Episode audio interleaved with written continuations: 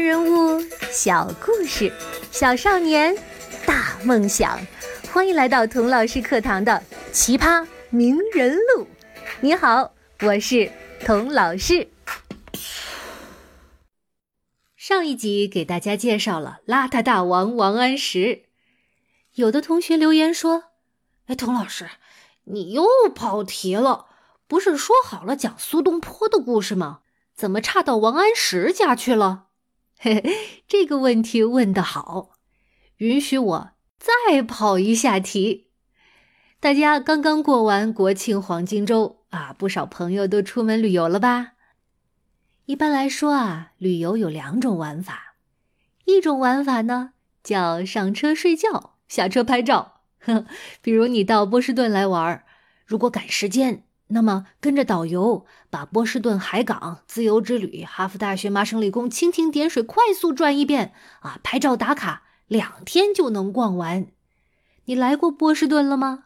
来过了。对波士顿有印象吗？哎，有印象。有什么印象呢？呃，这个，哎，挺有历史的啊，文化氛围很浓。嗯，这个，这个东西不好吃。这高楼大厦还没有北京、上海多呢。你瞧，这是一种玩法。那第二种玩法呢？你在波士顿呢，住上十天半个月，由童老师我带着你玩儿。我带着你从五月花号登陆的海滩开始参观，讲英国第一批移民在美洲是怎么样生存下来的。再到普利茅茨的种植园去体验最古老的感恩节晚餐，然后呢，我带着你在波士顿一条街一条街的逛，哎，给你讲哪个餐厅的阁楼上曾经是华盛顿将军的密室，哪个小岛是肯尼迪家族在美国的起点，哪一条小溪被革命党人的第一滴血染红，哪一扇窗户。曾经是电话发明家贝尔的实验室，哪一个宿舍曾经传出伟大的物理学家费曼的夜半鼓声？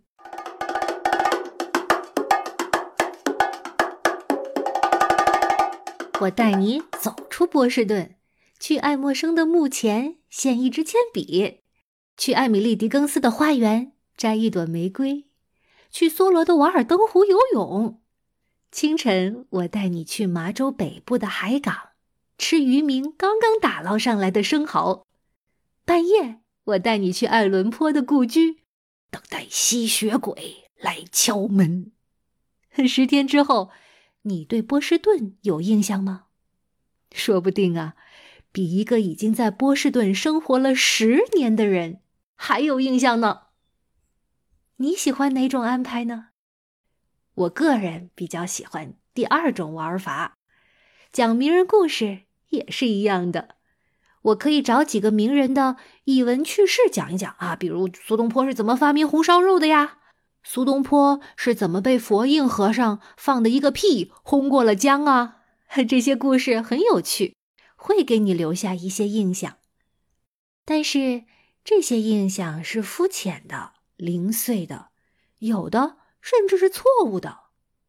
我更希望能够把苏东坡生活的那个年代，甚至之前几百年、之后几百年，都铺在你面前，把苏东坡的亲人、友人、爱人、敌人都介绍给你，把他做过的好事、坏事、趣事、糗事都抖落出来。这样啊，你就能更好的理解他这个人。悟出他为什么会做这些事情，他为什么会写出这样的诗，他为什么失败，他为什么成功？说不定你也会由此问问自己：如果我是苏东坡，我会做出什么样的选择呢？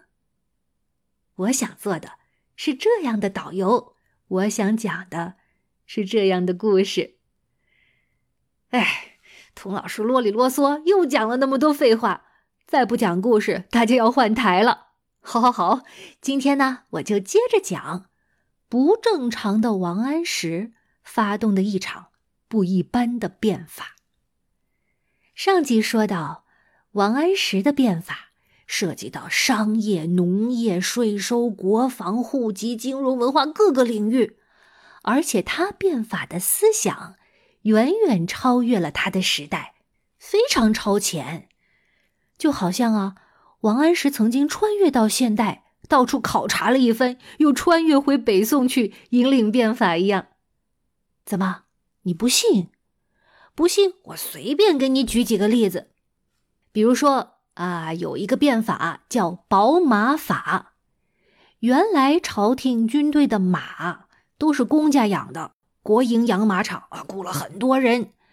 这个马呀，养的是肥是瘦，是好是坏，这些养马的工人呢，拿的都是死工资，所以大家都偷懒儿。朝廷花了很多钱雇了一堆懒虫，马呢却养的不死不活的。王安石的宝马法，就是把国营变成承包，把马分给老百姓养，养得好，国家花好价钱买这些马匹，马生了小马就是你的了，大家立马变成了劳模啊，精心养马，国家省了一大笔钱，反而有了膘肥体壮的大马，老百姓呢也能通过养马致富，你看。这不就是我们现在说的承包经营、市场经济吗？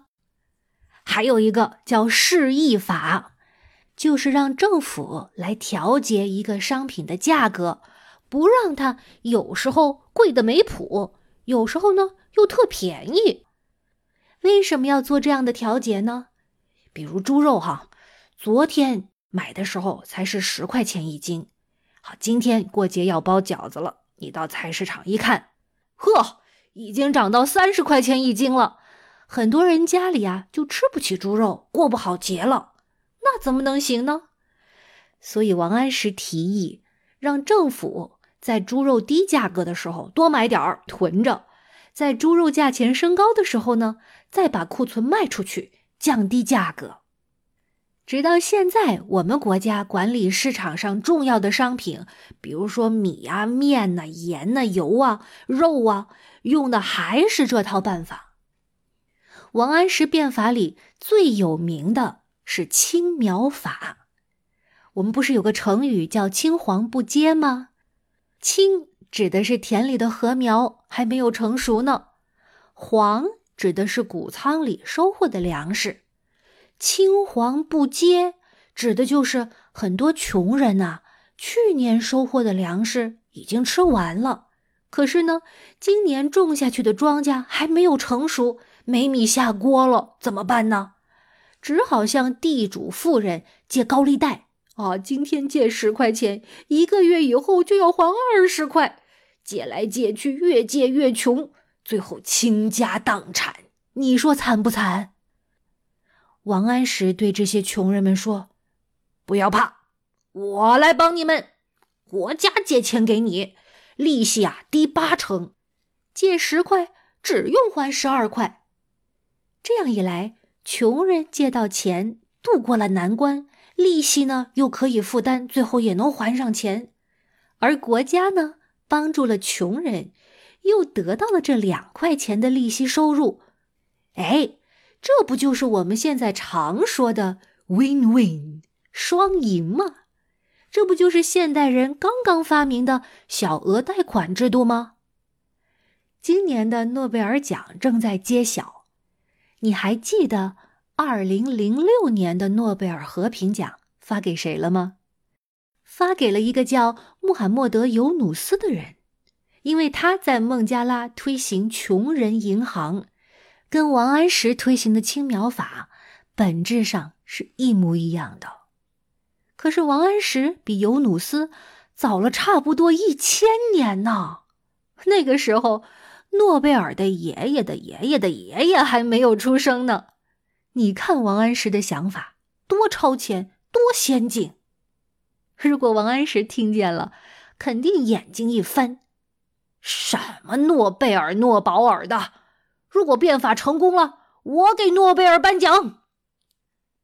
看来王安石不梳头不洗脸，可能就是因为他把全部心思都扑在变法上了，顾不上捯饬自己了。还就跟那乔布斯常年穿同款 T 恤牛仔裤一样。王安石工作的那么努力，变法设计的那么先进，神宗皇帝又那么无条件的支持他，他的变法还有不成功的道理吗？苏东坡这么聪明，文学品味也很超前，他一定是支持变法的吧？真的是这样吗？我们下一集再见吧。